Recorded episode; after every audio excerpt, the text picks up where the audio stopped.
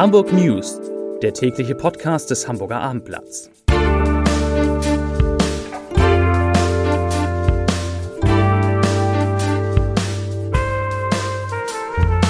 Herzlich willkommen. Mein Name ist Lars Heider und heute geht es in diesem Podcast um eine Petition, mit der Hamburger Eltern dafür kämpfen, dass Schüler und Schülerinnen aller Jahrgänge wieder in die Schule gehen dürfen. Weitere Themen die Zahl der Patienten, die mit Covid-19 auf Intensivstationen in Hamburger Kliniken behandelt werden müssen, erreicht einen Höchststand.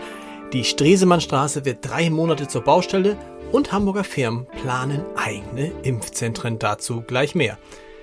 Zunächst aber wie immer die Top 3, die drei meistgelesenen Themen und Texte auf abendblatt.de. Auf Platz 3 Daniel Günther dankt Hamburg. Auf Platz 2 Lübecker Bucht verschiebt Tourismusprojekt. Und auf Platz 1 so viele Corona-Intensivpatienten in Hamburg wie noch nie. Das waren die Top 3 auf abendblatt.de.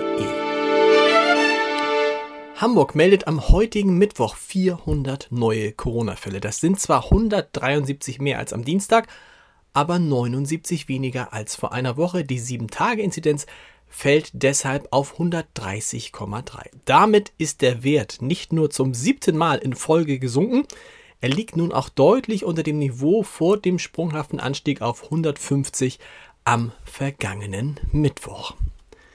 Besorgniserregender entwickelt sich dagegen die Lage in den Hamburger Krankenhäusern. Es werden zwar weiterhin knapp etwas mehr als 300 Covid-19-Patienten dort behandelt, genauer gesagt sind es 308, gestern waren es 311, aber die Zahl der Intensivpatienten ist auf einen Höchststand angestiegen. Derzeit werden 120 Menschen mit Covid-19 auf den Intensivstationen versorgt. Der überwiegende Teil kommt aus Hamburg, das sind nämlich 98. So viele schwer an Covid-19 erkrankte Patienten mussten im Lauf der Pandemie in Hamburg noch nie gleichzeitig behandelt werden.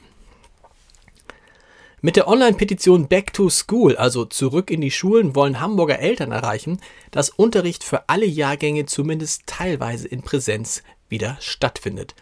Wir haben das Gefühl, kaum Gehör zu finden, sagt Mitinitiator Christian Martens, der Vater von zwei Jungen im Alter von 15 und 17 Jahren aus Niendorf ist. In der Pandemie müsse es mit Schutzkonzepten doch möglich sein, Präsenzunterricht für Schüler und Schülerinnen aller Klassenstufen zumindest in Kleingruppen anzubieten, das ist die Kernforderung der Initiatoren. Die Petition ist, ist seit wenigen Tagen online. Bislang haben mehr als 600 Menschen unterzeichnet.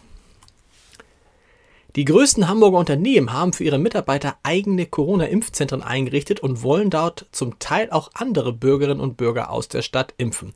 Es geht unter anderem um Bayersdorf, Otto und die Asklepios-Kliniken. Letztere, also die Asklepios-Kliniken, haben der Stadt jetzt angeboten, zwei weitere Impfzentren zusätzlich zu dem in den Messehallen aufzubauen. Eines davon soll im Süden Hamburgs entstehen. Und das ist eine Nachricht, die auch viele Hamburger Ferienwohnungsbesitzer interessieren dürfte. Die Modellregion Innere Lübecker Bucht verschiebt den für nächsten Montag geplanten Neustart des Tourismus auf unbestimmte Zeit. Als Grund nannten die Initiatoren und der Kreis Ostholstein heute das dynamische Corona-Infektionsgeschehen in der Region. Die Zahl der Neuinfektionen pro 100.000 Einwohner binnen sieben Tagen, also unsere sieben Tage Inzidenz, lag im Kreis laut Landesregierung bei 76,8. Voraussetzung für Modellprojekte im Bereich Tourismus sind Werte stabil unter 100, wie sie zum Beispiel die Kreise Nordfriesland und Schleswig-Holstein, Schleswig-Flensburg Schleswig haben. Dort liegt die 7-Tage-Inzidenz noch unter 40. Das war's zum Thema Corona. Es gibt aber noch eine, mindestens eine andere wichtige Nachricht an diesen Tage. Sie gilt als eine wichtige Hauptverkehrsader in Hamburg. Sie führt von Lurup über Bahrenfeld nach Altona Nord. Ich spreche natürlich von der Stresemannstraße. Autofahrern steht, steht dort auf der Stresemannstraße nun monatelange Verkehrsbehinderung bevor.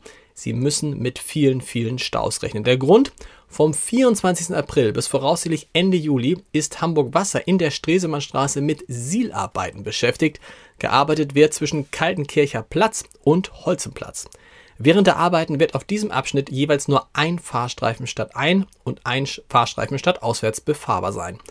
Der Tipp von Hamburg Wasser lautet, dass Ortskundige den Bereich weiträumig umfahren sollten, soll heißen, meidet in den nächsten drei Monaten die Stresemannstraße. Zum Podcast-Tipp des Tages, den es natürlich auch heute wieder gibt in der digitalen Sprechstunde. Beleuchten wir, beleuchten wir heute mal die Arbeit der Pflegekräfte in Hamburg, über die im Moment ja so viel gesprochen wird und die tatsächlich mit der Arbeit von Leistungssportlern zu vergleichen ist. Hören Sie mal rein unter www.abendblatt.de slash podcast und auf unserem YouTube-Kanal, also auf dem YouTube-Kanal des Hamburger Abendblatts finden Sie heute und in den nächsten Tagen die ersten Kurzfolgen von vier Flaschen, unserem Wein-Podcast. Und in diesem neuen Format wird, wird jeweils in 9 Minuten und 59 Sekunden ein Wein getestet und bewertet. Heute ist es ein Rotwein aus Spanien mit dem schönen Namen Alessandro, aber viele Punkte hat er nicht gekriegt. Gucken Sie mal auf unserem YouTube-Kanal. Äh, wir hören uns morgen wieder, wenn Sie mehr wissen wollen äh, zum Geschehen in Hamburg und wenn Sie mal Post kriegen wollen von der Chefredaktion des Hamburger Abendblatts. Auch das ist kein Problem. Abonnieren Sie unseren kostenlosen Newsletter www.abendblatt.de slash Newsletter.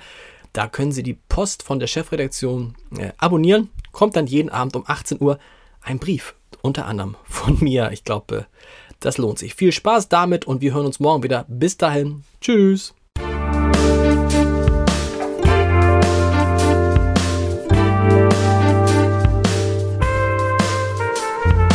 Weitere Podcasts vom Hamburger Abendblatt finden Sie auf abendblatt.de slash podcast.